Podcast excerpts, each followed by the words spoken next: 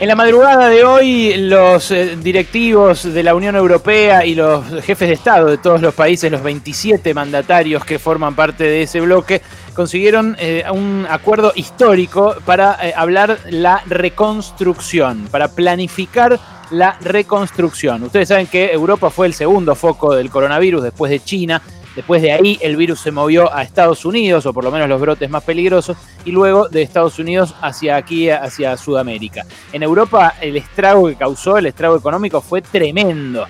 Eh, Alemania tuvo que desplegar eh, un paquete de asistencia de más del 20% de su PBI, estatizó Lufthansa, Alitalia estatizó, eh, perdón, Italia estatizó Alitalia, compañías de seguros gigantescas también fueron tomadas por los gobiernos, millones de personas pasaron a depender del Estado para sostener sus ingresos y tramitaron como pudieron el tema de los aislamientos. Pero ahora Europa, el continente que ya varias veces tuvo que reconstruirse por la acción destructiva del ser humano, está planeando su reconstrucción de los estragos del virus. La primera vez que eh, un microbio empuja las mismas hecatombes que antes empujaron las bombas, los tanques, las trincheras, los campos de concentración y todo lo que hubo eh, allí en Europa. Eh, especialmente van a verse beneficiados por este mega paquete de 750 mil millones de euros, o sea, casi 850 mil millones de dólares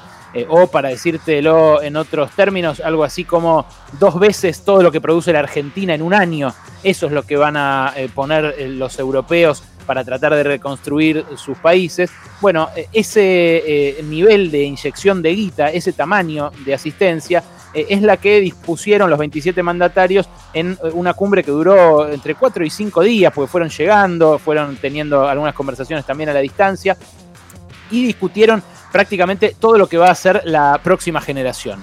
Eh, y es eh, interesante mirarlo, nosotros que estamos tan acostumbrados a mirarnos el ombligo, a mirar el pueblito nada más, ¿viste? A no, a no mirar la, aldea global, es interesante por dos cosas. Primero, por lo que dijo el presidente Alberto Fernández el fin de semana, justamente con un diario europeo, con el Financial Times, que él descree de los planes económicos. Bueno, me parece que ejemplos como este dan muestra de que eh, el problema no es los planes económicos en general, sino los planes económicos ortodoxos, los planes económicos que no funcionaron, los planes económicos neoliberales, los que llevaron a la quiebra a la Argentina tantas veces seguidas. Pero eh, el plan económico en sí, planificar, es algo que me parece eh, tenemos que hacer frente a tamaña destrucción como la que estamos teniendo nosotros acá también. Y es lo que hace Europa, lo que hace el continente que tuvo a los seres humanos que mejor vivieron de la historia de la humanidad. Si vos te pones a mirar a un europeo que hoy tenga 60, 70 años, su vida fue la de las personas que mejor vivieron desde que el ser humano es ser humano.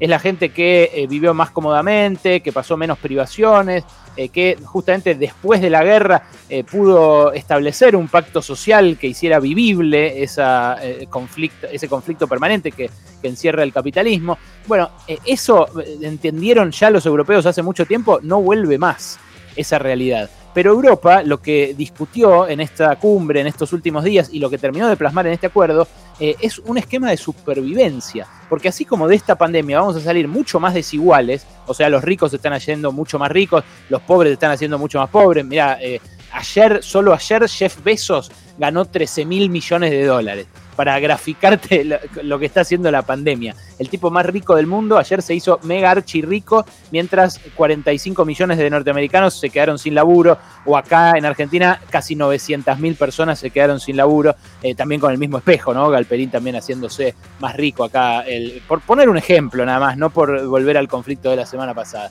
Bueno, Europa planea su reconstrucción y la planifica de acá a varios años, con esta inyección de guita tremenda. Pero decía, además de ser eh, más desigual la humanidad después de la pandemia, va a ser distinto el equilibrio de fuerzas de las potencias. Estados Unidos está todo chocado. Europa ya venía chocada desde los últimos 20 años por lo menos por el ascenso de Asia. Y Asia, que se recuperó más rápido que nadie de la pandemia, está llamada a ocupar en los próximos 50 años un espacio de dominio y de hegemonía parecido al que tuvo Estados Unidos en este tiempo. ¿Por qué se creen, si no, que Trump le pelea tanto a los chinos? Eh, ¿Qué se creen? ¿Que es solamente xenofobia? ¿Que es solamente que es antichino? ¿Que es un racista? No, Estados Unidos ve amenazado su lugar de privilegio por China y ahora con esta pandemia lo ve más amenazado todavía. Lo que eh, me lleva finalmente a nosotros.